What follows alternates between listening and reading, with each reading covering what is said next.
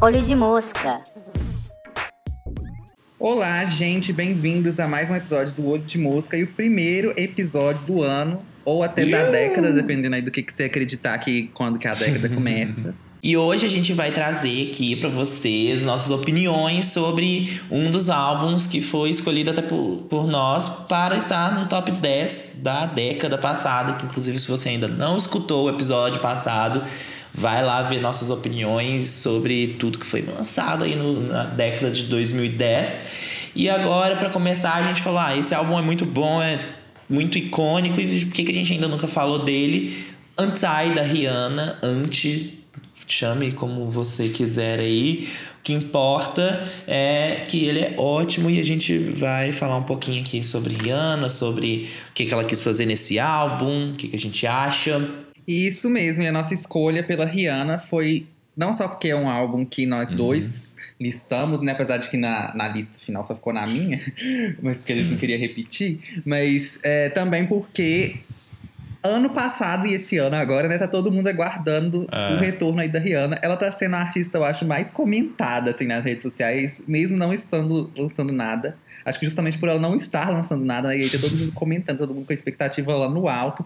Ela tinha prometido que ela ia lançar o álbum ano passado, então ficou até dia 31 de dezembro. Todo mundo esperando. Meia-noite da virada, tava todo mundo achando que ela ainda ia fazer um lançamento surpresa e não fiz. Nossa, e se ela tivesse É, feito, aí tipo assim, tá- no dia 31 teria sido Ia tão. ser tudo. Nó.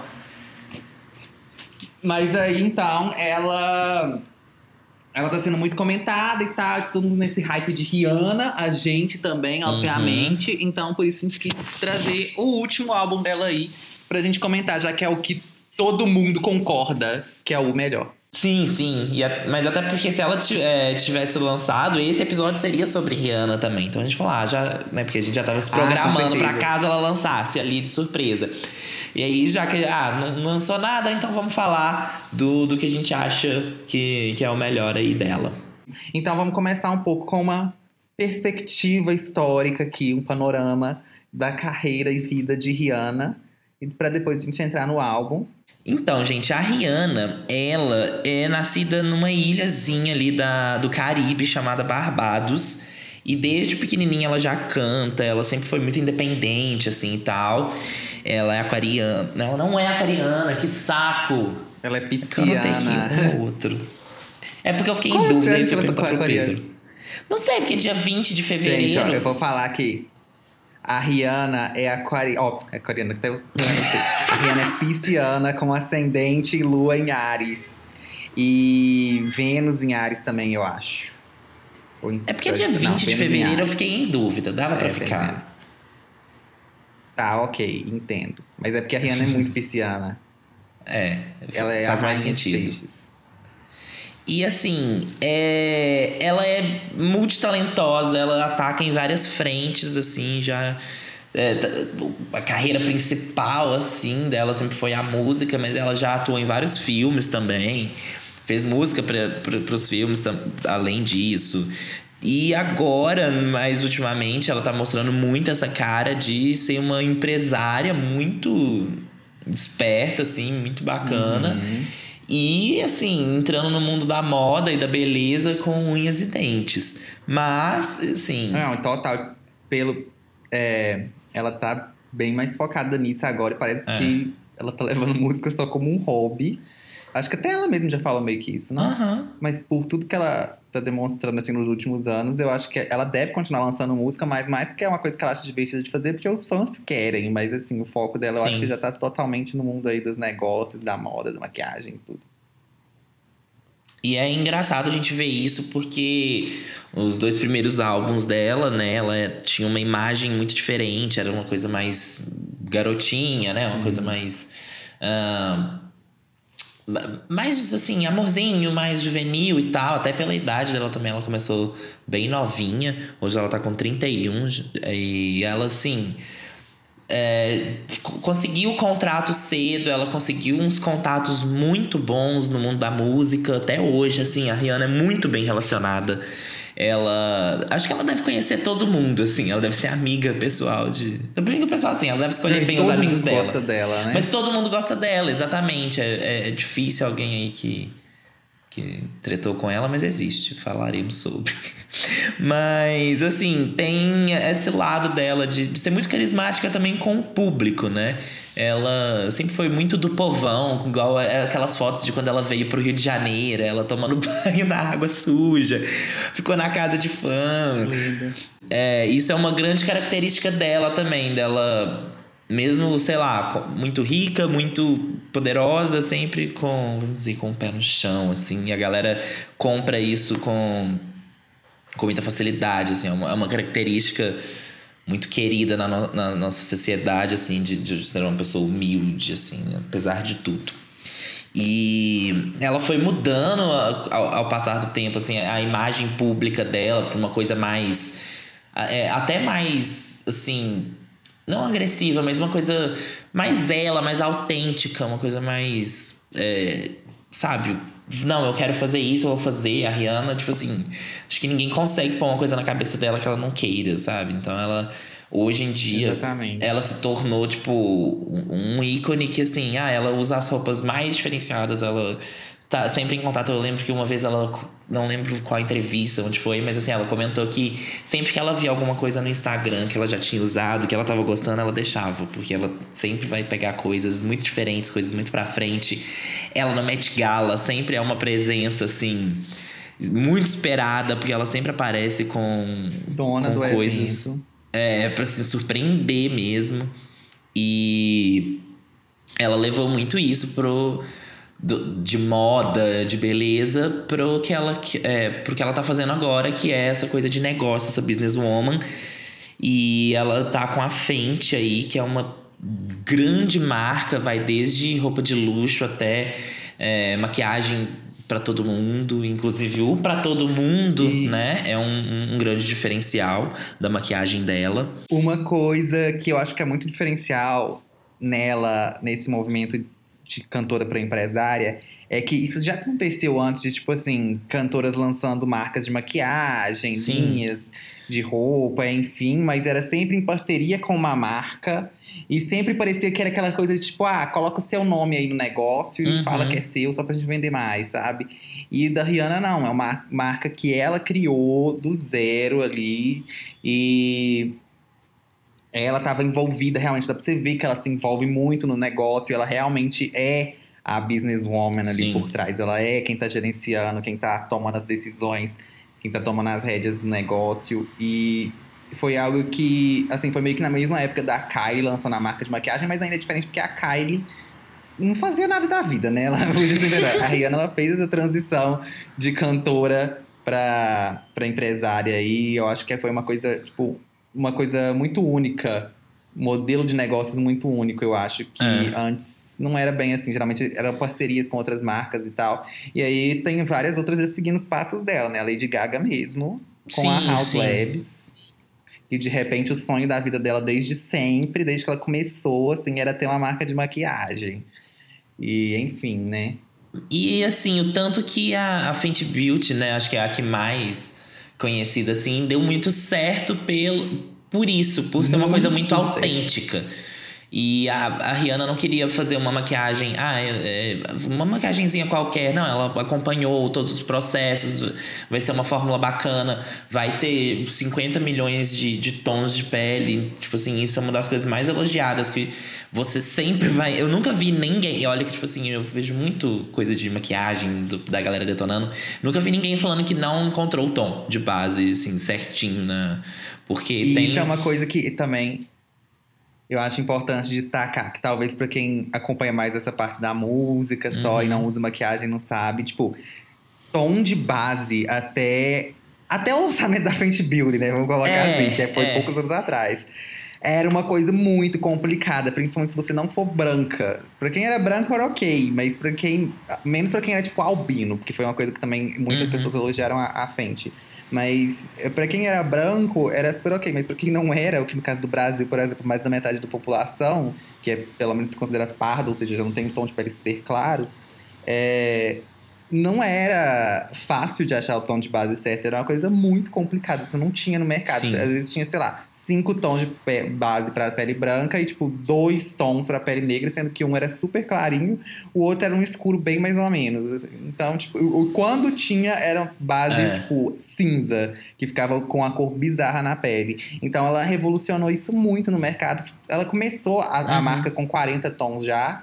E foi lançando cada, cada ano mais tons novos, assim, expandindo. Então, tipo, isso forçou as outras marcas todas a correr atrás e fazer mais Isso virou um, também. Então, um ela, tópico, tipo, né? Todo mundo revolucionou começou a olhar para as outras Sim. marcas e por que, que elas não estavam fazendo isso, né?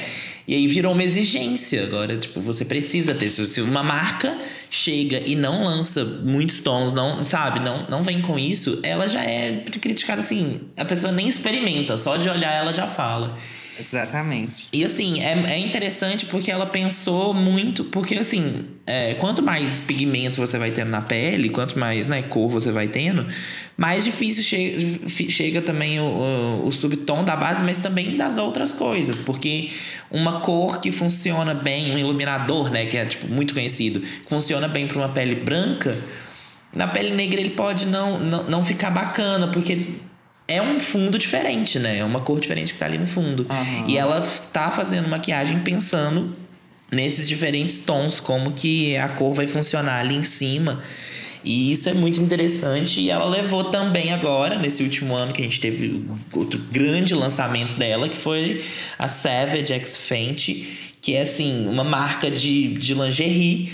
E assim, quando a gente pensa em marca de lingerie, já vem muito essa imagem de de sexualização, de né, prontificação de mulher e tal, mas ela trouxe um twist muito importante de ser uma coisa de empoderamento. Então, o desfile eram com modelos de todos os tipos, com é, assim, com corpos diversos, que inclusive foi um dos grandes é, causadores aí do fim do desfile da Victoria's Secret, que ano passado nem teve. E muita gente falando que ah, a Savage vai ser a próxima, porque, né, foi um, é, é- é um, não é só um desfile, é um show. Muitos cantores, muita galera, tocou até Ludmilla. E assim, é, foi- virou uma coisa, um evento super assistido, foi pro streaming. E assim, é ela é muito esperta. A Rihanna acompanhou cada detalhe do, do, do desfile. Foi até meio, meio Beyoncé, assim, com o, aquele DVD que eu esqueci. Não, não DVD. Ah, o Homecoming, o Homecoming. Que ela tava no meio, que ela, ai, que ela via como é que a música tava, que ela via o posicionamento de cada pessoa. A Rihanna também super entrou. Ela, acho que até quando ela viu que ia ter coreografia, que ela gostou e falou: "Ah, não, agora eu vou fazer também", que ela nem ia participar, mas ela participou. E o tanto que é legal ver ela se jogando e ela fazendo coisas que ela acredita, que eu acho que é muito a pegada que ela quis trazer pro Anti também, né? É, que é um álbum muito assim de músicas que ela gosta, de músicas que ela acredita, de músicas que ela tava afim de fazer. Que eu acho que é uma, uma mudança aí na, na carreira dela. Exatamente. E aí é, é uma coisa que, que ela começou em 2005, né? Uhum. Com, com 16 anos. Então, bem novinha, era bem essa coisa que você falou aí da imagem bem de menininha, inocente e tal. Os primeiros álbuns dela, assim, eu confesso que eu nunca, acho que eu nunca nem cheguei a escutar, ou se eu escutei foi só uma vez, porque todos, até os fãs dela falam, tipo assim, não dá pra escutar. Só os singles mesmo, porque o resto é muito ruim. E depois, então, em 2008, ela lança o Good Girl Gone Bad, que aí ela já tava maior de idade, né? E ela faz a Sim. transição na carreira dela aí, na imagem dela, na verdade, pra uma imagem um pouco mais de menina má e uma coisa um pouco mais sexual, dark um pouco e bem é, urban, pega elementos de hip, de hip hop, Uhum. R&B e essa coisa mais dark mesmo. Essas parcerias E aí com rapper, né? Que no- É, no mundo da música exatamente. são... Aí ela ela começou, o, o lead single foi o Umbrella, né? Acho que sim. Se não foi Umbrella, foi É, Don't Stop esse the é álbum Music. que tem Umbrella, Don't Stop the Music, Shut Up and Drive, Hate That I Love é, You. Disturbia. Então, assim, Uhum. incrível.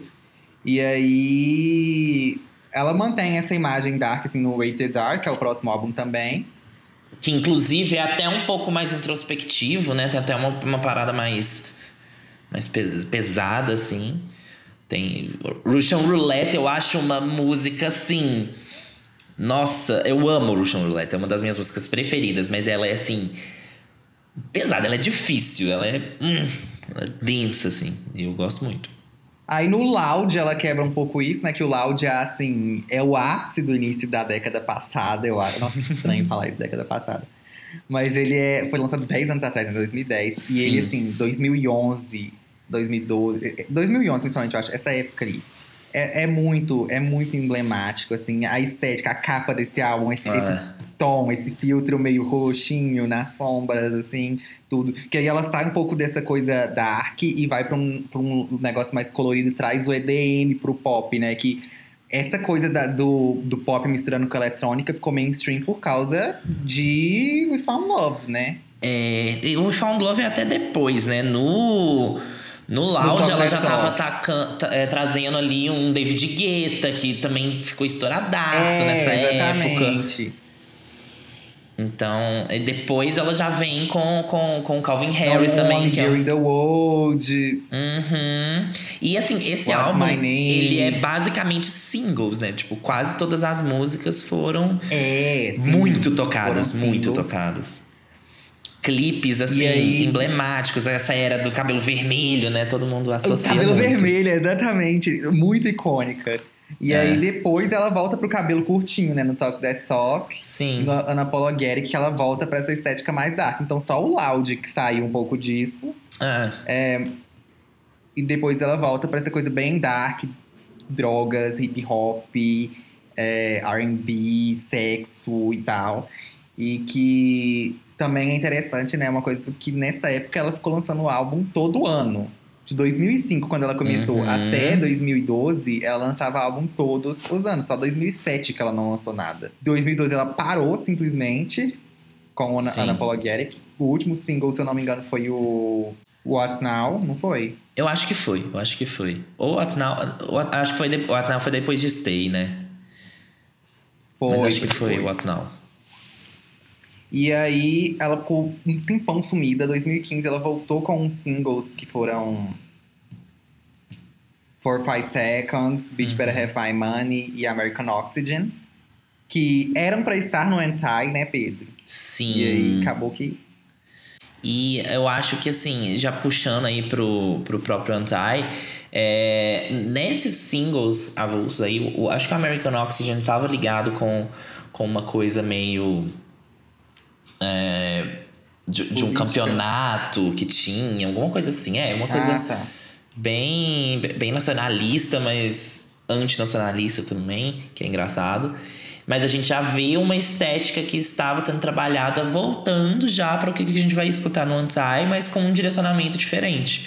Inclusive na própria capa do, desses singles a gente vê o braille. Nos três singles tem braille e a capa do Anti é com um poema em braille, assim, na colocado. Então, a gente vê que ela estava trabalhando nisso, que ela estava indo numa direção, que ela já sabia ali mais ou menos o que, ela ia fazer. Não sabe muito bem o que, que aconteceu. É, ela teve uma mudança e o Kanye West estava trabalhando com ela, inclusive For Five Seconds é um feat com ele, ele estava produzindo tudo, estava super animado, assim, tal, estavam falando sobre. E mas aí alguém comentou, ah, ele tá, vai estar, tá, e ela, não, agora ele não tá mais, mudei tudo. É assim, essa demora também para poder lançar o, o, o Anti pode ter sido aí também por causa dessa mudança de direcionamento da própria Rihanna. Às vezes ela tava fazendo uma coisa e a gente, assim, não sabe com certeza, mas provavelmente ela não tava se identificando, né, com aquilo. E aí ela falou: não, vou fazer isso daqui. E aí ela mudou tudo, refez e veio com esse álbum assim, porreta.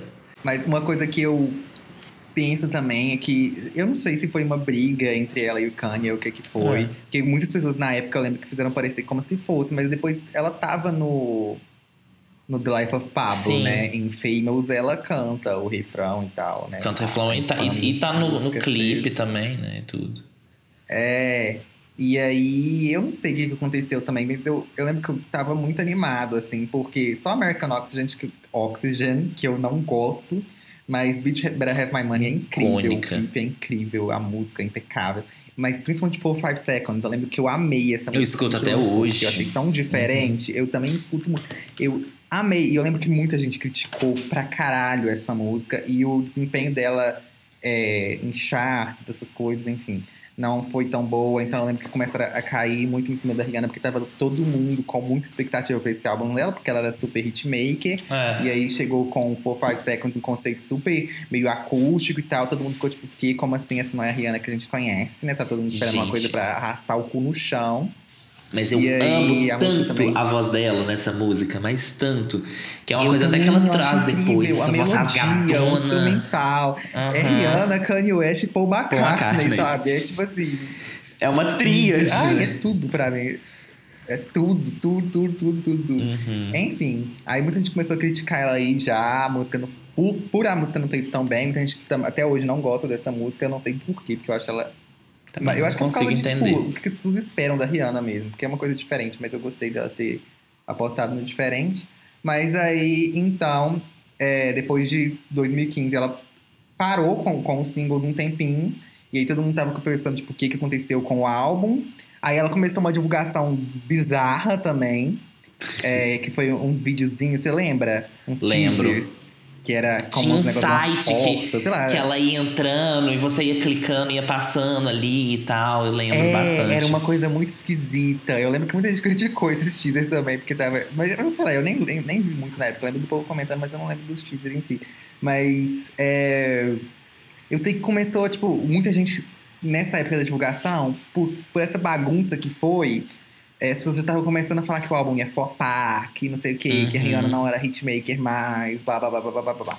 É, Hitmaker aí? ela não foi. Temos, temos que falar isso, né? Ah, mas teve o Work. Teve Aí o Work. tá, ela lançou o Work como lead single e o Work foi um hit, assim, É. que aquilo, aquela música ficou insuportável. Isso porque a música já foi criticada desde quando ela foi lançada como single, né? Porque o povo já falou que, ai, porque ela não tá entonando direito, porque ela tava usando a linguagem, Da Jamaica, eu acho.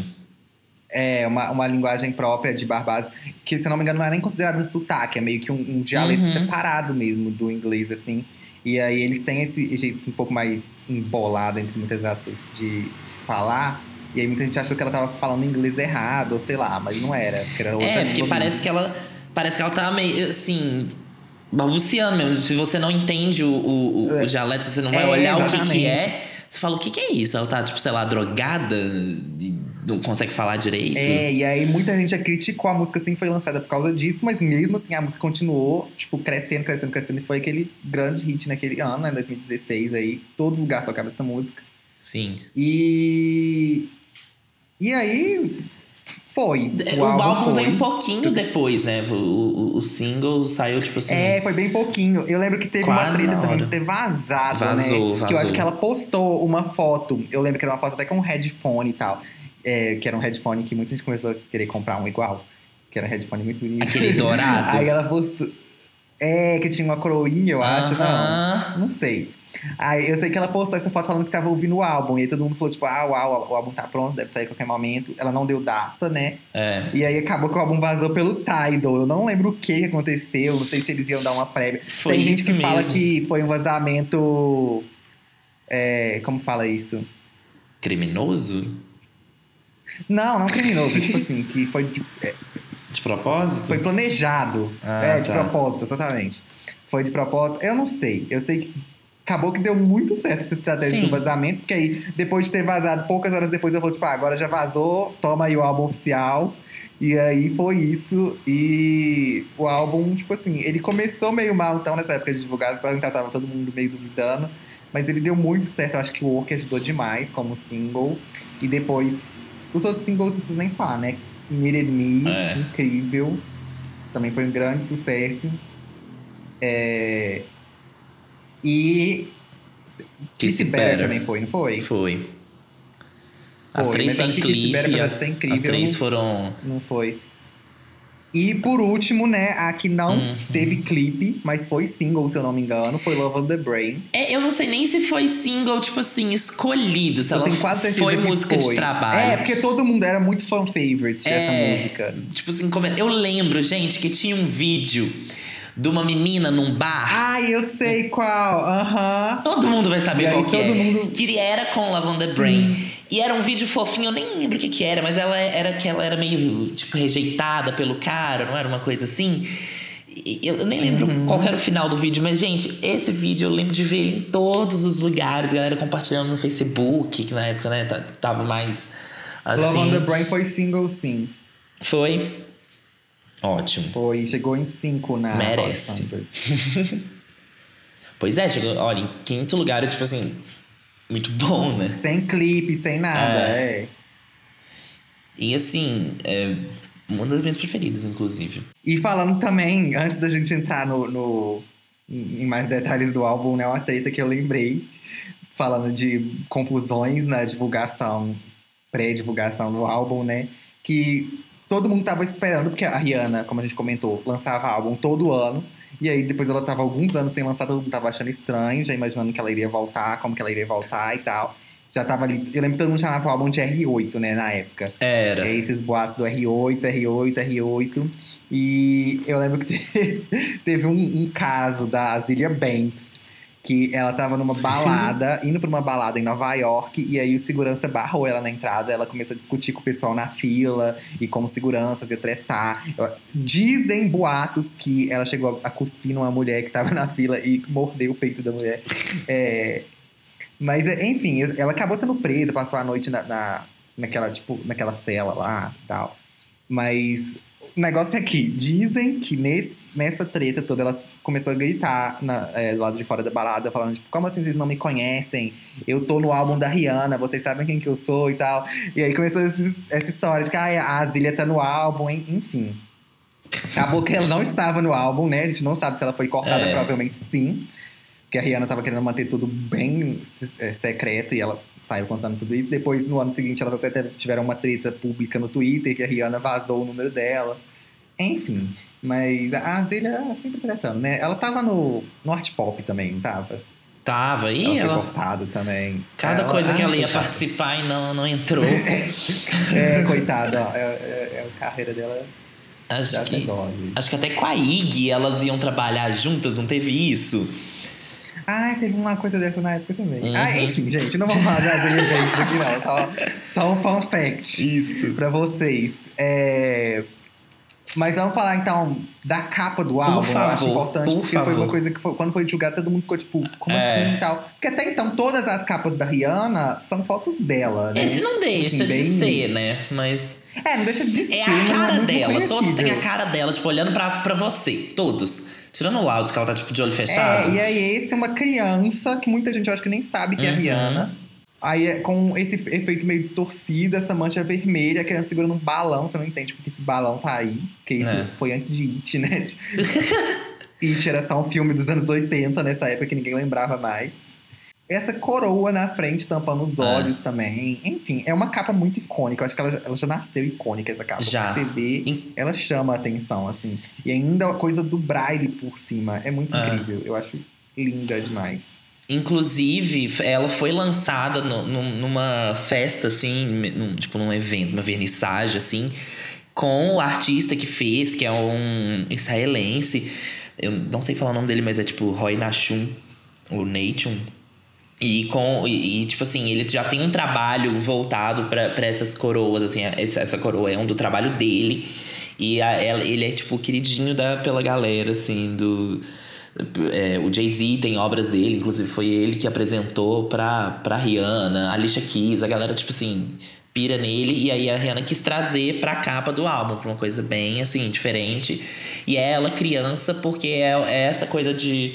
Ela traz um pouco das raízes, ela tem um pouco disso, mas também dessa coisa de rejuvenescer, de, de trazer algo novo, de trazer algo mais mais fresh, assim, pro que ela tava fazendo. E o próprio nome fala isso. É um álbum do contra, é um álbum que vai contra o que ela tava, tava trazendo. Ela toma um, um, um direcionamento criativo maior, até por, por ter um poder de fazer isso, né? Porque a gente sabe que artistas, a não ser que eles tenham muito cacife, que eles sejam, assim, bem influentes a gravadora que vai ditar mais em questão até de, né, de É. o que, que entra, o que, que pop, não tá? É entra. importante fazer essa, essa distinção. Exato, exato. E, e, e aí tem esse, esse, esse braille aí que na verdade é um poema, tem algumas versões que, que ele é até em braille mesmo, em alto relevo, então é interessante essa coisa de, de ver de outras formas. eu achei lindo o físico. Sim, e assim, o encarte também tem outras coisas. Ah, é, é muito lindo e é isso, é, difere de tudo que ela já, já vinha trazendo. Não tem aquele R negociado que ela, que ela tinha em todos também. Então, não tem É, escrito nenhum, né? teve- Tipo, em, em- em letras, né? Algarismos, assim, essas coisas assim, que a gente vê, porque tem o braille, então tá escrito alguma coisa. Mas assim, de letras não tem, então muda tudo. Mas é, uma coisa que eu lembrei aqui falando da capa Uhum. é que outro dia teve um negócio no Twitter, tipo, suas capas favoritas de álbum da década. E eu falei que as minhas eram o Everything is Love e o Melodrama, mas eu só não coloquei o, a capa desse álbum, do An Anti, né? Eu, eu vou falar Anti, anti pode aqui ser. Nesse, nesse episódio, tá, gente? É, por causa da coroa, porque assim, sendo muito chato mesmo, porque eu acho a capa linda, mas a coroa, essa sombra na coroa, essa coisa meio 3D, não me desce de jeito nenhum. Eu acho, eu acho estranho, sei lá. Se fosse uma coisa mais chapada, eu ia achar muito mais bonito. Mas enfim. Uma coisa também que você tá falando Uhum. isso aí e tal, dela ir contra a corrente e tal, do que que ela fazia antes, né? É uma coisa que, tipo, a Rihanna era até bem criticada por isso. Talvez uma das únicas críticas que ela tivesse, assim, dos, dos fãs de música pop. É, é que ela sempre foi muito. parecia muito mandada pela gravadora, não Uhum. sei. Porque todos. os- Ela nunca foi uma artista de álbuns, né? Ela sempre fazia singles, tanto é, esse ritmo constante dela de estar lançando álbuns, nem dá tempo direito de um artista trabalhar no álbum, assim. A Ariana É. Grande aí é a única exceção, né? Mas, Mais não ou menos. é, não vamos entrar nesse mérito. Mas é, pra fazer uma coisa mais artística, conceitual, enfim. Não tem como você fazer isso em, tipo, menos de um ano. É. E ela lançando essas coisas com tanta frequência e tal. Então, ela, ela era meio que sempre, tipo, ela fazia os singles. E aí, ela tinha que lançar eles no formato de álbum, porque naquela época a indústria ainda funcionava assim, né? Hoje em dia ela já não precisaria mais. Mas naquela época ela tinha que lançar álbuns. Então, ela pegava umas músicas ali que ela gostava mais pra ser single, trabalhar mais. Sim. E pegava o que dava pra encher linguiça e fechar um álbum, assim. Então a maioria dos álbuns dela, tipo, os, as músicas que não são singles, não são tão boas, né? É, E nem conhecidas, e nem fizeram barulho, nem nada. é, tanto que quando as pessoas falam de, ah, meu álbum favorito da Rihanna, quando não é o, o Anti, elas falam, falam geralmente tipo, de álbuns bons da Rihanna, na verdade, né? Álbuns inteiros. Elas falam geralmente do Loud, mas porque o Uhum. Loud, na verdade, ele é uma grande playlist de hits. Sim, quase Ou todas são. então o Rated R, que eu acho que o Rated R é o que chega mais perto de ser uma obra mais coesa mesmo. Porque ele tem essa sonoridade mais dark, ele tem uns temas mais profundos, ele explora umas coisas mais pesadas ali. É. Então eu acho ele, ele realmente mais coeso. Mas no geral as pessoas gostam mais do Anti porque é a primeira vez que ela vem com um trabalho. é, e aí isso já estava sendo falado desde o, antes do álbum ser lançado, né? Que dessa vez ela tava, tinha parado tanto tempo para trabalhar bem no álbum mesmo e ter um Uhum. conceito por trás e fazer uma coisa mais pessoal, assim. é, e uma coisa com mais a visão dela do que, que ela queria e não só, tipo, fazer hit pra rádio, que era o que ela fazia antes.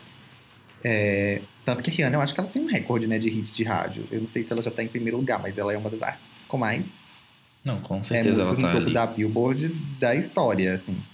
E, com, se a gente for ver, com não muito tempo de carreira, né? Tipo assim, são É, 15 com muito anos. tempo de carreira, exatamente. E aí ela com, chegou com esse álbum, então, que é uma obra ali que ela tem um propósito, uma coisa mai- mais coesa, ela tem interlúdios, ela tem é, uma sonoridade ali que é bem próxima é, em cada música. Ela é uma, assim, uma obra que é toda muito bem pensada, desde a estética, a divulgação, tudo. Que foi algo que foi bem diferente pra ela, assim, que eu acho que funcionou demais. Que era o que tava faltando pra Rihanna ser completa aí como artista Sim. mesmo. Então, com esse álbum ela se elevou muito, assim, aos olhos do público, da crítica, enfim, de todo mundo. E se provou mesmo aí como artista. Tanto que eu mesmo achava, né, até tava comentando com o Pedro antes, que esse álbum era as composições eram mais dela, assim, mas depois pro episódio aqui do podcast que eu fui ver que não, que ela continua, pra quem não sabe, a Rihanna ela trabalha muito com acam- acampamentos, É. né, de de compositores, que quando você junta vários compositores ali e fala, ah, escreve uma música aí. E Inclusive, várias ali, músicas desse álbum foram escritas em tipo meia hora, assim, porque a galera vai É, produzindo. às vezes dura até, tipo, vários dias esses acampamentos que ficam, tipo, os compositores ali trabalhando juntos e tal, pra fazerem músicas, e aí você vai pegando as que estão melhores. É, e aí eu achava que nesse álbum ela tinha é, se envolvido mais, tal, tinha sido compositora principal de mais coisas, mas pelo que eu vi, não, assim, eu acho que ela não é compositora principal de nenhuma, apesar dela estar acreditada em quase praticamente todas. Mas é, cre- ser creditada ela também já era antes, sabe? Então eu acho que aqui foi só mais uma questão de se envolver mais no processo ali, observar e conversar mais com os compositores, porque eu já vi boatos, né, de pessoas que já trabalharam escrevendo pra ela que ela nem aparece na sala, pelo menos antes desse álbum, né, nos anteriores. Ela nem, as pessoas nem chegavam a conhecer ela, é, só escreviam a música e mandavam e ela gravava, pronto.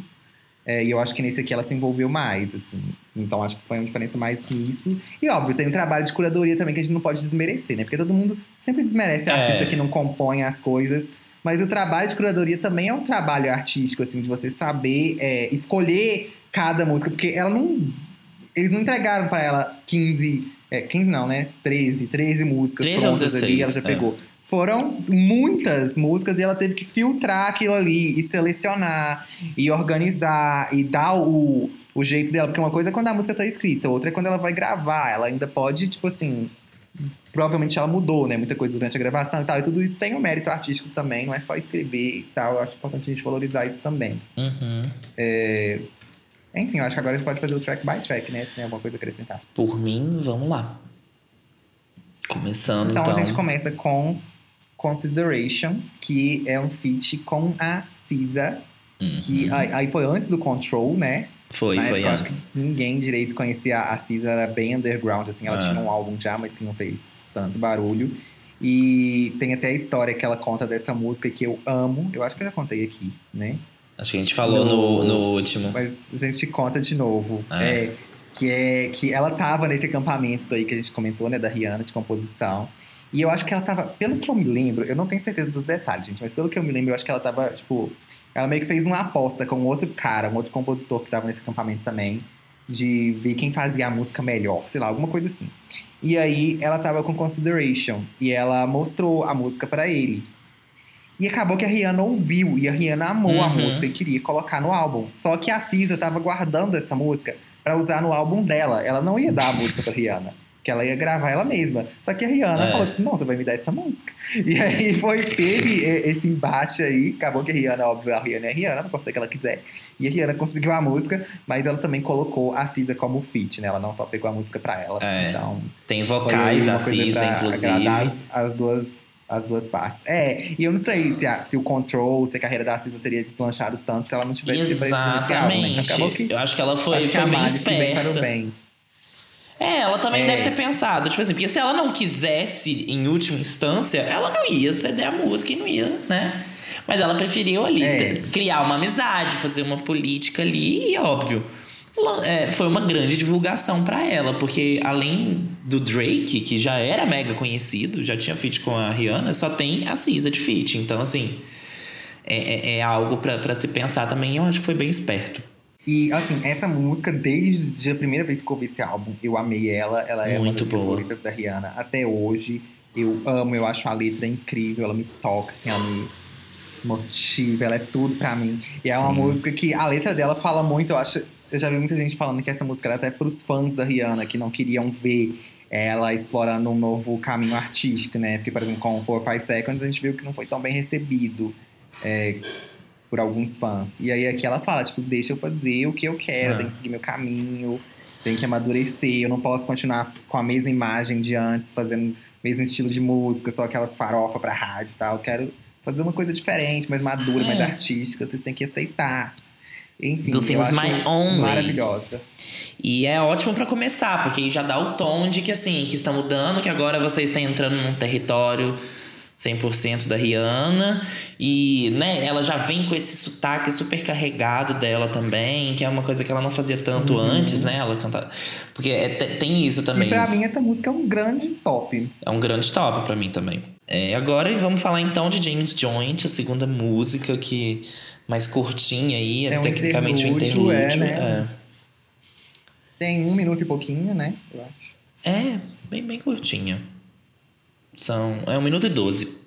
Ela é um Vai. mantra, né? Eu acho, tipo assim, I, I'd rather be smoking. Tipo assim, eu acho, eu, eu- sinto que, eu lembro, eu não lembro onde eu vi isso, mas acho que foi no, no Ok Ok, aquele canal YouTube, que é- eles falaram que assim, é, é tipo quando você tá estressado, que alguém tá, tá enchendo o saco, tá num, num momento difícil, aí você só vai, I'd rather be, começa a tocar essa musiquinha na sua cabeça, e aí tudo fica mais calmo, fica mais tranquilo, e é uma música, né, mais, mais dá um tempo, assim, e é- é- ela é interessante, eu, eu, eu acho ela, sabe, bacaninha e tal, bem distorcidinha assim no final, não tem nem muita letra, é, mas também não destaca muito pra mim, não, não sei, assim, né, nem se é um bom uma colocação pra ela, porque vem entre duas músicas com tanta personalidade assim, e essa já é mais tranquilinha, então não sei muito bem se isso favorece, mas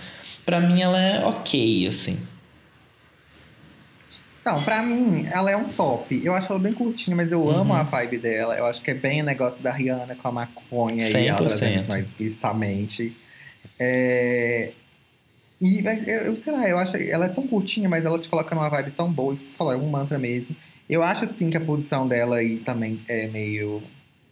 Né, poderia estar em outra, outra Uhum. parte do álbum, mais pra baixo, mas eu gosto bastante e eu dou um top. Então agora a gente fala dela, né? Por favor. Better, que foi o terceiro, terceiro single. Terceiro, Uhum. segundo. Enfim, foi um single aí. É, que a Rihanna traz uma sonoridade assim. A coisa da guitarrinha e, É. enfim, é É até meio coisa um oitentista, né? Experimental, meio. talvez. É, Uhum. é bem diferente, assim, e que é incrível. É, a produção dessa música é impecável, ela é Impecável. toda perfeita. Perfeita, perfeita. Nem tem mais o que falar. Pra mim. é Inclusive, também. é uma curiosidade aí que eu pesquisei, a guitarrinha é do, de um português chamado Nuno Bittencourt, que era o guitarrista do Extreme, que é aquela banda que tem More Than Words, sabe? Aquela música que todo mundo conhece. Ah, sei, aham. Então a guitarrinha vem desse mesmo lugar aí. E eu acho que assim, nossa, quando começa, já vem com tudo, sabe? Já, já, já mostra que, pra que, que a música veio. E pra mim é um super top também, essa relação complicada aí, que ela já vai jogando sexo, que por favor faça mais, faça melhor. Eu acho muito interessante, gosto muito.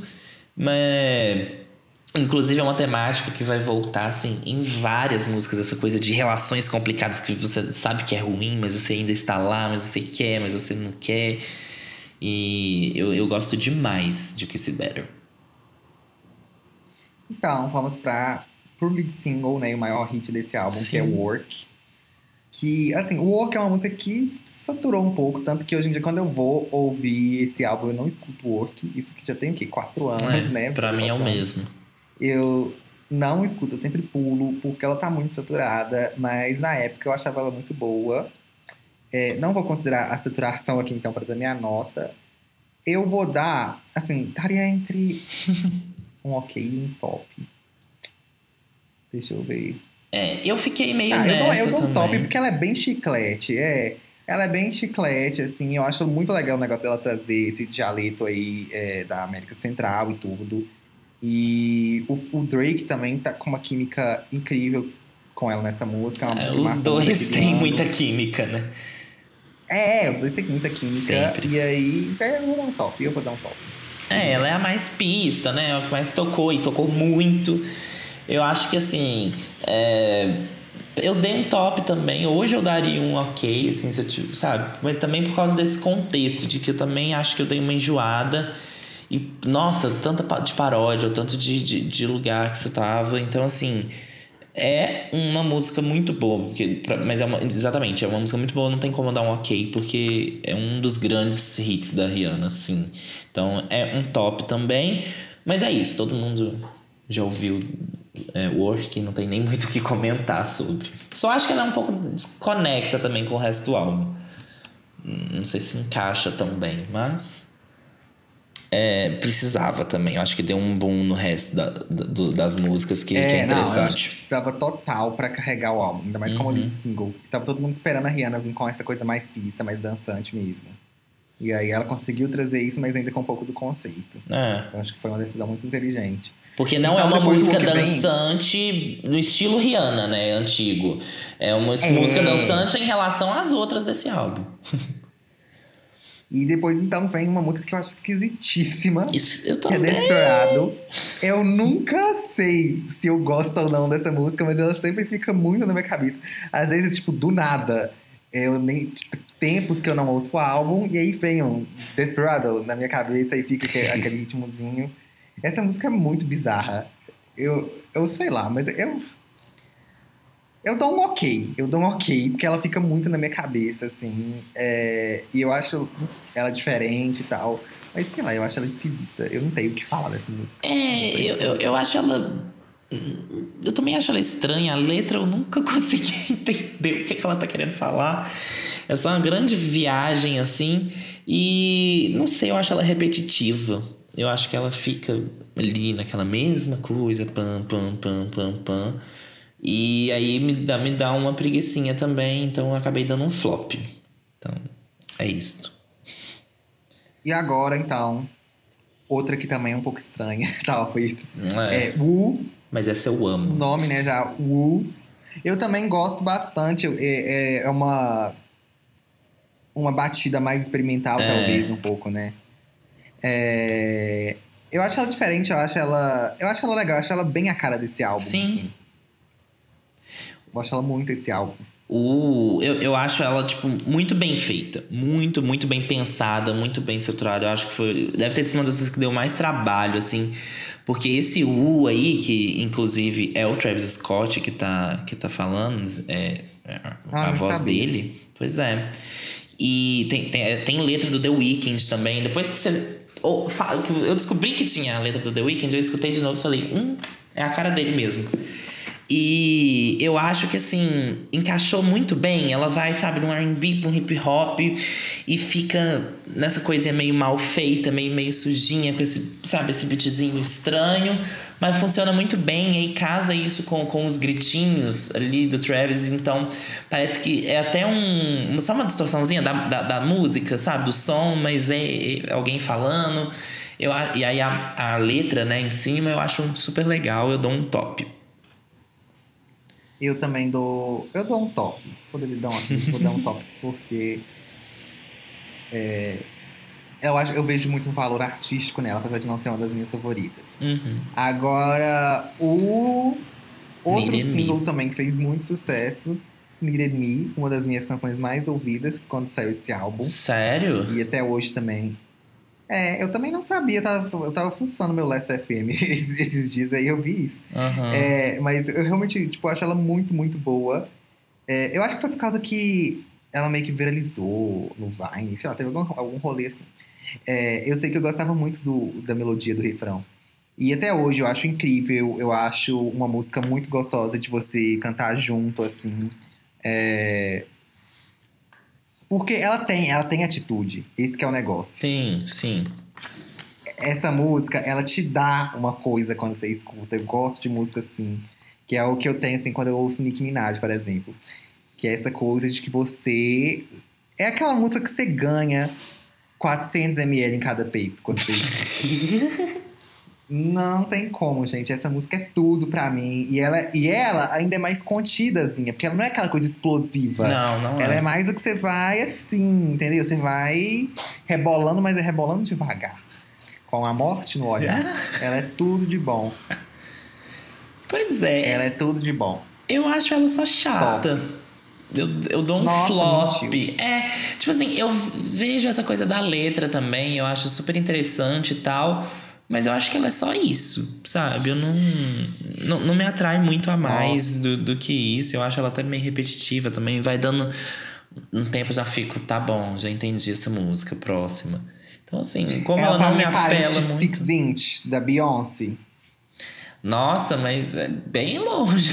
Não, eu- é, a temática, Ah, é assim, eu acho do parecida. feeling, assim, é, o feeling. É, mas Six Enfim. Inch é mais. hum, vai mais fundo. Pra mim é top. Pra mim é top, que é a nossa discordância. Então, Ok, é, porque até então a gente tava então bem vem parecido. outra que pra mim eu acho assim, totalmente imemorável.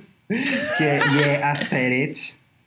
É. Eu dou um flop, gente, pra essa música. Eu dei um ok, porque assim, eu acho interessante, porque ela é um trapzão. Ela é tipo uma batidona, assim, super grave. Mas eu acho interessante, que eu gosto quando a Rihanna faz essa coisa mais, mais minimalista, mais falada, sabe? Tipo, ela é mais Ah. suave, assim. E aí eu achei É, interessante esse, essa dualidade aí, mas também não é, é. é isso, ela também é bem memorável. Então, assim, se eu não tivesse pegado pra escutar com bastante cuidado, eu não teria nem visto esse valor nela. Então, eu resolvi dar um ok. Agora, um cover que eu acho impecável, Impecável. perfeito. Que, assim, é uma coisa que eu nem sabia que era cover. Porque eu não sou pessoa culta que escuta... Não lembro mais qual banda que é. Tem, É. Tame Impala. Tame Impala, exatamente. É, é- como que é o nome da música? É New Person, Same New Old Mistakes, não é? Persons. É, é, New Person, but same old mistakes. Isso. Eu, ai, gente, sei lá, eu conheço Tame Impala, assim, de nome, já ouvi uma música ou outra, mas se você me perguntar Uhum. agora, canta aí uma música do Tame Impala, não sei nenhuma, sei essa. Enfim, tá? Não me julguem. Mas, é, então eu nem sabia que era cover, pra mim essa música era da Rihanna, eu já achava incrível, assim. E aí, quando eu descobri que era cover, eu fiquei um pouco chocado, talvez, um pouco decepcionado, mas também achei incrível porque encaixou muito bem. Encaixou muito. parece que é dela, Uhum. parece que é desse álbum, é a cara desse álbum, é a cara dela. É Inclusive, tudo, eles gostam perfeita. muito também da, É, da e depois eu até fui dela. ouvir a original, eu gostei, assim, muito boa e tal, mas assim, pra mim essa aqui é melhor. Tá? Ai, eu, É eu não sei se incrível. ela é melhor, assim, porque ela é igual à outra. tipo assim. Ah, é não igual, é. mas é a voz da Rihanna, uai. Sim, sim, sim. Mas, tipo assim, porque a, a galera, quando vai fazer um cover pra pôr no álbum, costuma. Não, não tô criticando, tá? Por favor, que fique claro. Costuma dar uma mexida na produção, um arranjo diferente. Nesse, não. Ela pegou a- o mesmo instrumental e cantou em cima. Mas é isso, Mas ficou tão bom. fazer isso, né? É. Fazer o, o- outro fun fact aqui, pra quem não sabe, mas acho que essa história todo mundo conhece já, mas enfim, foda-se, vou contar mesmo assim. Que é o negócio de Diamonds. Pra quem não sabe, Diamonds da Rihanna foi escrito pela Cia. Sim. É, e a, a voz da Rihanna na música lembra muito a da Cia. Na época a gente não percebeu, talvez não foi muito comentado, É. porque a Cia tava meio que Nem era pausa na carreira na assim, época. Ela é. tava anônima, assim. Ninguém conhecia ela. Mas a, hoje em dia, que a gente já conhece mais a Cia, as músicas dela, todo mundo já conhece aquele estilo dela de cantar, aquele jeito que ela faz com a voz assim, que eu não sei fazer. É, você vai, volta a ouvir Diamond, você repara que, que a Rihanna imita muito a Cia. Por quê? Porque a Cia escreveu a música e gravou uma demo. E a que demo dela acabou disponível, muito dá pra parecida. ouvir no YouTube. É, dá pra você procurar aí é a é, Diamonds, a versão da Cia, a demo. E ficou muito parecida a versão final da Rihanna. A Rihanna só pegou exatamente a mesma música É. que a Cia fez e cantou, imitando até o jeito da Cia de falar. Tanto que aí que é a história que eu ia contar, né? Que é que a Cia fala que quando ela escutou a música na rádio pela primeira vez, ela achou que estavam tocando a demo dela.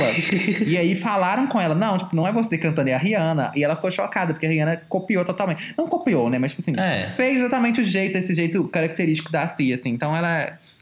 Enfim, né? É, mas nesse, sabe, nesse caso também que bom que ela fez, porque a música já é muito boa, né? É, não, Às incrível. vezes, ela- às vezes é isso, ela olhou e tem falou, velho, se eu jeito." for mexer nisso, não vai dar certo, sabe? Não vai ficar É, bom. Exatamente, você também tem que saber, tem o mérito. Eu tô aqui Uhum. passando pano pra Rihanna, sim. Tenha mérito em você saber quando você não deve mexer nas coisas, É. também só deixar elas tá. É, então, pra mim, Same Old Mistakes é top. 100% E aí vem top. outra que é, eu- é uma considerada uma balada, essa próxima? Não sei se eu posso chamar de balada. Ah, eu chamaria. Mas- Eu, eu chamei, inclusive, tá escrito aqui. Só que eu chamei de baladinha confusa. Pois é, ela é ruim, Never Ending, né? Ela é ruim. Ah, eu gosto. É, é isso que eu tenho pra falar. Ah, pelo amor de Deus, não. Primeiro que a ordem já, já atrapalha. Que ela vem É, ela entre vem. Stable Mistakes e Love on the Brain. Tipo assim, É. ela nasceu pra ser fodida. Ela nasceu pra ser fodida. Não tem como, não tem como. Ela tinha que ser, assim, excepcionalmente boa pra não sumir no meio dessas duas. E ela não é. Pra mim, ela é flop, tá? Aí vocês vão falar, ai Pedro, mas você não falou que não ia considerar o argumento de posição na tracklist em James Joint, por que, que agora você tá considerando? Porque eu nunca disse que era uma pessoa consistente. Então, assim, never ending flop. Então, eu acho interessante, eu acho que puxam os outros trabalhos dela, sabe? Eu acho que é, inclusive, uma das mais parecidas com o que ela fazia antes. E aí eu acho, mas ao mesmo tempo ela encaixa bem ali. Ela é, é- ela é bem mais calminha, assim, tal, mais um pianinho. Eu acho interessante, eu gosto, assim. Não vou falar que é uma maravilhosa, então eu dei um ok, tá? Mas ao mesmo tempo, eu vejo uma beleza nela, eu gosto da letra, a letra eu acho realmente interessante, e o refrão dá uma energiazinha, sabe? Então, eu, eu dei um ok. Mas agora, eu acho que assim, não tem como não dar um super mega top pra Lavanda Brain. Né? Porque é, Não, é realmente ela impossível, some ali, a. Never Ending, mas assim. Assim, todo mundo gosta dessa música. Acho que ninguém que escuta fica imune, assim, a amar Lavanda Brain. Porque, que, igual a gente já falou, inclusive, antes da gente ir pro track by track, sim, eu acho que a minha preferida do álbum real é uma coisa meio retrô. Ela. Eu fui pesquisar, assim, ela busca de um ritmo lá dos anos 50 que chama doo-wop. Que inclusive tem uma Tudo. música que chama Do Wop da, da Lauryn Hill, tem o álbum do Bruno Mars, mas ela traz isso também. E assim, a voz da Rihanna. Puta que pariu. É isso. É, Essa música Rihanna ganha pela é coisa- performance. Não é nem pela. pe- Assim, a sonoridade é ótima e tal, mas é a performance, é o jeito que ela canta. É, É, a performance, Uhum. exatamente. Ai, ela é tudo. Uma coisa que eu acho importante destacar é que a Rihanna, até então, ninguém conhecia a Rihanna como vocalista. Ela tinha uma voz É. bonita, mas tipo assim. Ela não era vocalista. Ela não era Beyoncé. Ela não tinha, tipo, um- uma potência vocal, sei lá. Mas com Love on the Brain, ela matou isso. E eu não sei se Sim. antes é, desse álbum ela conseguiria cantar essa música. Eu acho que ela treinou bastante, assim. Mas as lives eu acho impecáveis. Sim. Enfim, é isso que você Não. falou, é a performance. E, e, e- e o jeito que ela, sabe, põe essa, essa coisa. A letra é muito bonita, Tem né? emoção. Tem emoção, ela. Você vê que ela sabe pra quem ela que ela tá cantando. sentir. Ela está cantando aquela música para alguém. Não dá pra saber exatamente quem, mas Cê- está. Você se coloca. No... é, música, É. pra mim, você sabe qual música é muito boa? Quando você se coloca num, num personagem. Você se transporta pra um Exatamente. filme, eu sei lá. E essa faz isso muito. E essa Faz música demais. no karaokê. Nossa, essa música no karaokê é uma coisa. A gente, foi nós dois que cantou essa música da última vez que a gente foi? Teve alguém que cantou, eu acho que foi a gente. Eu acho que foi exatamente nós dois. Eu tô lembrado. É. Enfim, gente. Ai, tudo. Perfeita. On the Brain não dá pra não dar top. Merecia É. um clipe, coitada. Eu, Mas tudo é bem. mesmo. Agora, eu não vou falar que é a minha favorita, porque a minha favorita é a próxima, junto com Consideration, que é Hum. Higher. Higher é maravilhosa. É tudo de bom. Higher é uma coisa que, assim, ela pega tudo que, que Love on the Brain fez ali, do negócio do vocal e da emoção na Uhum. voz e da balada e tal, e coloca na milésima potência, que é a Né- Rihanna, numa coisa super extrapola, né? Ela extrapola exatamente, e eu gosto muito disso. Essa coisa bem emotiva mesmo, e que ela tá realmente, tipo assim, bêbada ou drogada, sei lá. Uhum. E aí ela liga pro ex. E aí é como se a gente estivesse escutando, tipo, a mensagem dela na caixa postal pra ele. Não, diz, E é, é me- até muito- meio. Não, não, acho que eu não sei se ela chega a desafinar, assim. Mas é uma coisa que ela não tá nem ligando pra isso, é, né? tem uma falha na voz que Tem. é, é um charme, assim, na música, que é tudo. é Parece que tudo, ela tá tudo, engasgando. tudo. Parece que ela está engasgando de tanta droga que ela usou, de tanto que ela bebeu. E ela tá, sabe? E esse amor ali, que tipo, que, que em Love and the Brain é até meio Exatamente. bonitinho. Em Higher ele é tipo assim, bizarro. Você. Puta que pariu. pô, Sabe? O que, que Exatamente. E a música aconteceu? vem logo depois de Love on the Brain. Porque se Isso você não é morrer no Love on the Brain aqui, ela, ela te mata. E, nossa, e essa música, gente, pra vocês terem noção, que eu acho que isso- isso é uma coisa que talvez não é todo mundo que saiba. que Higher inspirou a Lorde a escrever Liability. Olha. Liability existe por causa de Higher, porque a, a Lorde tava num táxi. é, acho que na Nova Zelândia mesmo, ou nos Estados Unidos, não sei. Uhum. Ela tava num táxi e aí começou a tocar essa música e ela começou a chorar dentro do táxi. Tanto que na, na música ela fala, tipo, Baby really hurt me crying in the taxi. Ela tava chorando ouvindo Higher. E aí ela começou a, a compor Liability. E, tipo assim. Se a música com- inspirou a Lorde a compor, já, já é. Já é tudo. E aí tem até o vídeo da Lorde cantando no show também, Higher, quando ela conta essa história e ela canta um pedacinho de Higher. Que é lindo também na voz dela. Mas enfim, que a Rihanna é a Rihanna, né? Não tem nem como comparar. Sim. Incrível, pra mim é um super top. Tá, pra mim também. E agora pra uma que, assim, que ela, ela, é, continua nessa vibe balada, continua nessa vibe mais emocional aí, chorosa, que é Close to You, que é 100% uma filha de Stay. Dessa coisa do, Ai, do, para! do A pianista. filha feia, né? Feia! Não, com Eu amo certeza. Stay. Eu amo Stay. Não, mas aí que tá. Eu acho que Stay é- é- vai na vibe de Love on the Brain Higher, que ela põe ali a emoção, que ela traz ali pra você. Close to You não tem É, tanto Close to isso. You é chata pra caralho. Borra, É né? Chatinha. É, eu acho ela bonita e tal, mas ela é meio morta mesmo. Então eu dei um ok também, porque eu não acho ela ruim. Eu, não chego, eu acho que ela é ok mesmo. Ah, eu vou dar um foco, porque hoje eu tô assim. tô Hoje eu tô malvado. E tá no top 10 do Mas eu- Pedro, hein? Porque eles. É, gente, tá no meu top 10, mas é porque, é porque tem higher consideration, needed Sim. me. Aí não dá. Aí poderia o resto do álbum ser inteiro ruim, que eu já ia colocar no top 10. Aí agora a gente entra então pras faixas deluxe. Vamos falar mais rapidinho. Sim. Good Night porque elas Gotham. não têm nem muita Gotham, coisa, né? Gotham, Gotham. Gotham. Oi? Não, tô, tô repetindo também. É, não, porque é, referência aí ao Batman, legal. É. Enfim. É, eu acho muito bem produzida. É uma música que é praticamente toda instrumental. É, ela é um sample. A, toda a parte cantada é um sample de Only for a Night, da é, Florence and the Machine, que é uma música muito boa também. E aí, aqui funcionou bem. E assim, é um remix, né, gente? Não é nem. Eu acho que nem dá pra chamar de sample, porque. Sample é quando você pega um pedacinho e põe ali no meio, assim, é, é- tecnicamente é um sample também. Mas assim, você pegou uma frasezinha da outra música e só remixou ela de várias vezes, de vários jeitos, aí põe grave, põe, põe agudo, lá, lá, lá, lá, lá. Mas é isso, funciona super bem. Eu gosto dela, eu acho que fica boa no álbum, é curtinha e tal, nem tem muito pra onde, pra onde escapar, pra onde ir. Eu gosto de, de um top. Eu também dou um top, porque eu acho ela bem feita, bem produzida. É, é uma coisa simples de pegar o sample ali e fazer o remix, que nem falou, mas ficou muito bem feito. Encaixa É. super no álbum. Ela é bonita e tal. Eu gosto bastante, assim. Um top também, porque Deluxe também eu não vou colocar no mesmo critério para as de cima, né? Claro.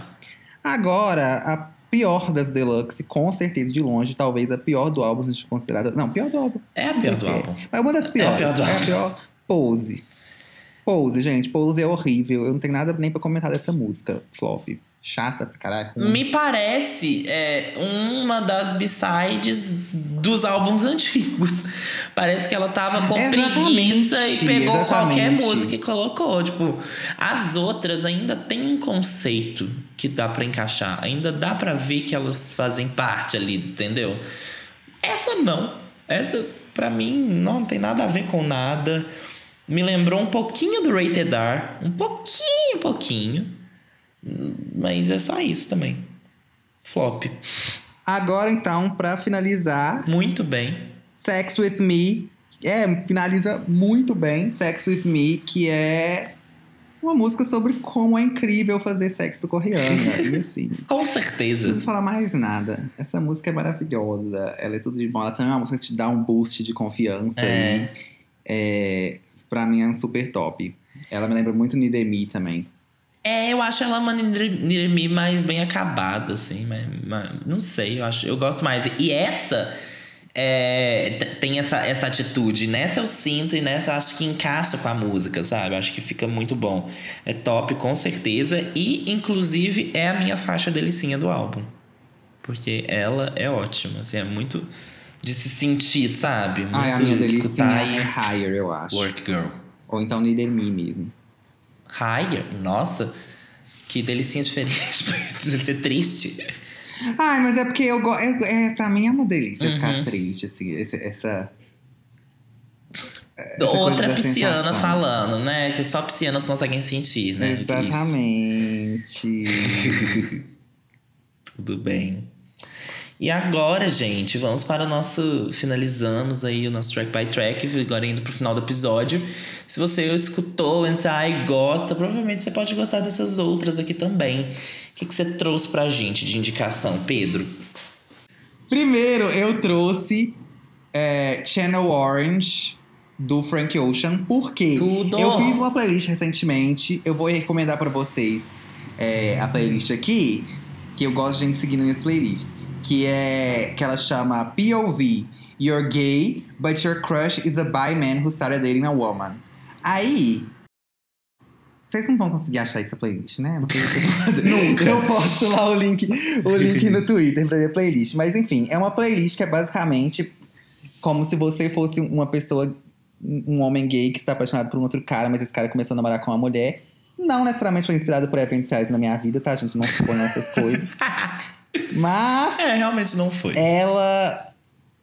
É, eu tava montando essa playlist e tal, porque eu tava com esse conceito na cabeça. E aí eu pedi no Twitter indicações de música. Só uma pessoa me respondeu, tá? Então vocês podem me indicar música pra essa playlist também. Porque eu também mandei no, no grupo dos meus amigos, ninguém falou nada. Eu não sei se as pessoas ficaram com dó de mim por eu estar fazendo uma playlist delas, pensaram "Ah, que vida fodida desse menino. Mas enfim. Todas as playlists do. Pedro têm uma.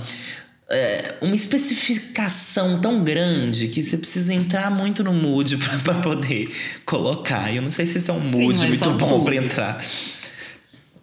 Enfim, a, a única pessoa que me respondeu foi o Pietro, que o arroba dele é arroba freakboots. E ele falou Bad Religion do Frank Ocean, que era uma música que eu já conhecia, mas bem por cima, porque eu não acompanho tanto a carreira do Frank Ocean. Eu gosto muito de daquelas mais famosas. Thinking About You, é, Pink and White e Chanel. As outras eu já ouvi, porque eu já ouvi os dois álbuns dele, mas assim, ouvi muito por cima, sabe? Nunca prestei atenção. E aí eu fui ouvir essa de novo, além de eu ter colocado ela na, na playlist, eu fiquei viciado nela, porque eu nunca tinha parado pra prestar atenção muito na letra e tal. É, e aí, gente, que incrível, que obra de arte que é, É essa música. bom. E ela me lembrou muito Higher, porque eu acho que foi por causa dessa associação que eu fiz com a Lorde também, porque Bad Religion é basicamente ele confessando é, sobre o amor dele por, por um cara pra, pro taxista. E aí, como o Higher teve esse negócio da Lorde no táxi e tal, acho que eu fiz essa, essa associação aí. Mas ela também é uma música que ela tem essa coisa muito confessional e, enfim, essa vibe de Higher. E aí eu associei um pouco com o Anti, e ele também é um álbum que é mais conceitual tal, o, o da Rihanna, né? Que é Super. mais conceitual, essa coisa do, do R&B, mas é um R&B mais artístico e não sei o quê, que é uma coisa que o Frank Ocean faz muito. Então achei que eu fiz essa associação aí. Então fica aí a recomendação pra vocês do Channel Orange. É, é isso, Maravilhoso. o. Então, eu fui pra uma vibe de. é, não sei porquê, mas. Ah, sei lá, achei interessante de indicar apenas mulheres negras muito fodas pra combinar com a Rihanna. E aí eu trouxe duas mulheres negras muito fodas do RB que é, extrapolaram a, a referência e trouxeram uma sonoridade muito diferente pra época e que ah, podem ser consideradas aí como bastante inovadoras, assim, bastante percussoras de um movimento bacana, assim, que veio depois.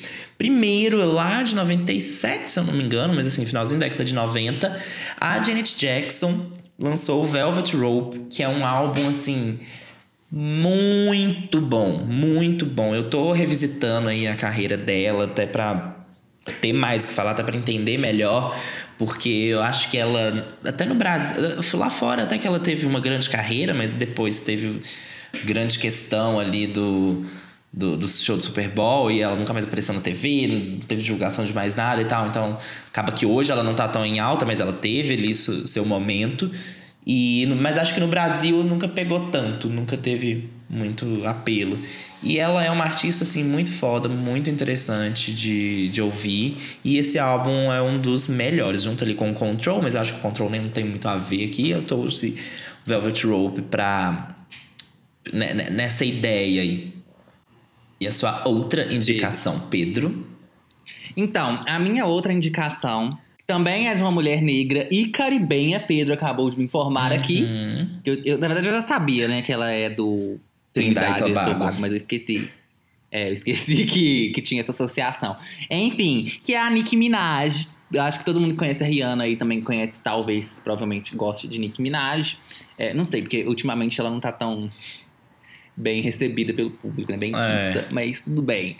É, A Nick, eu gosto bastante da Nick, já tem um tempo, assim, alguns anos. E o álbum dela, que é o que o único álbum mesmo dela que eu escuto ele inteiro e gosto de todas as músicas, e que é o que eu vou recomendar aqui, é o Pink Print. É porque. Eu não sei, gente, esse, esse álbum. Ele tem uma coisa especial, assim, eu acho ele muito bem feito. Ele também é bem autoral.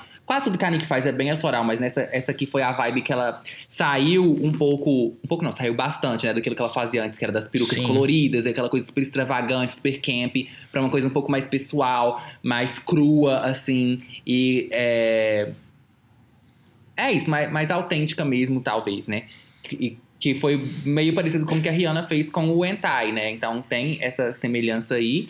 Além de ser é, álbuns que pegam muito ritmos aí do do R&B, do hip hop, tem músicas mais dançantes, mas também tem bastante baladas nesse álbum. É, tem uma coisa mais caribenha em algumas partes também, é Trinidad Girls, né, e tal. Então, eu acho que são álbuns que dialogam aí, também foram lançados meio na mesma época, talvez, não, 2014, 2016. É mais antigo. Dois anos de diferença, mas tudo bem. É um álbum um pouco grande também. A Nick ela faz álbuns grandes. A versão deluxe tem 21 faixas. Então, assim.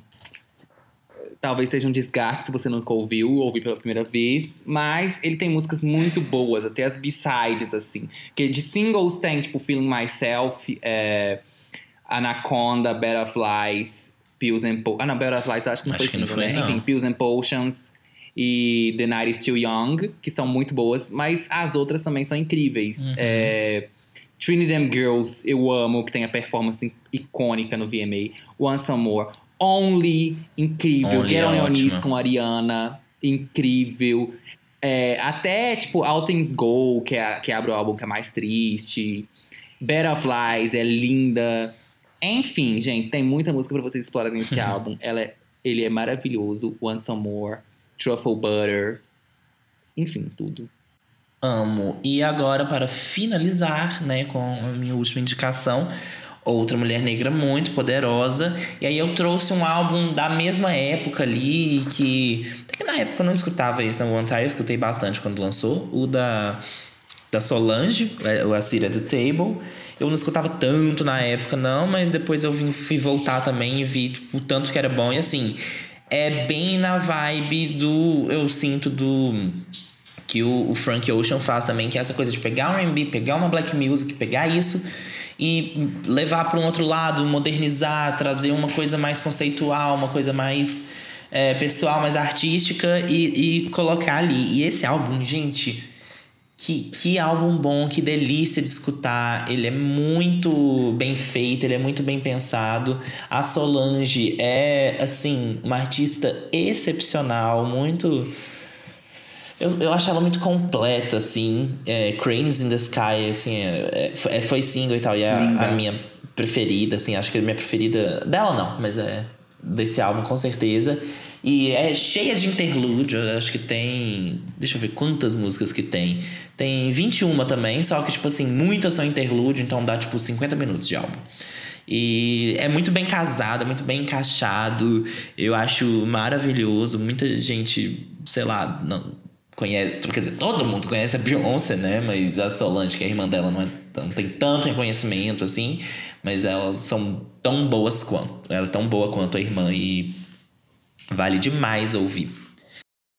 E por hoje é isto. A gente é o olho de mosca na- nas redes sociais, é, Twitter, né? Na verdade.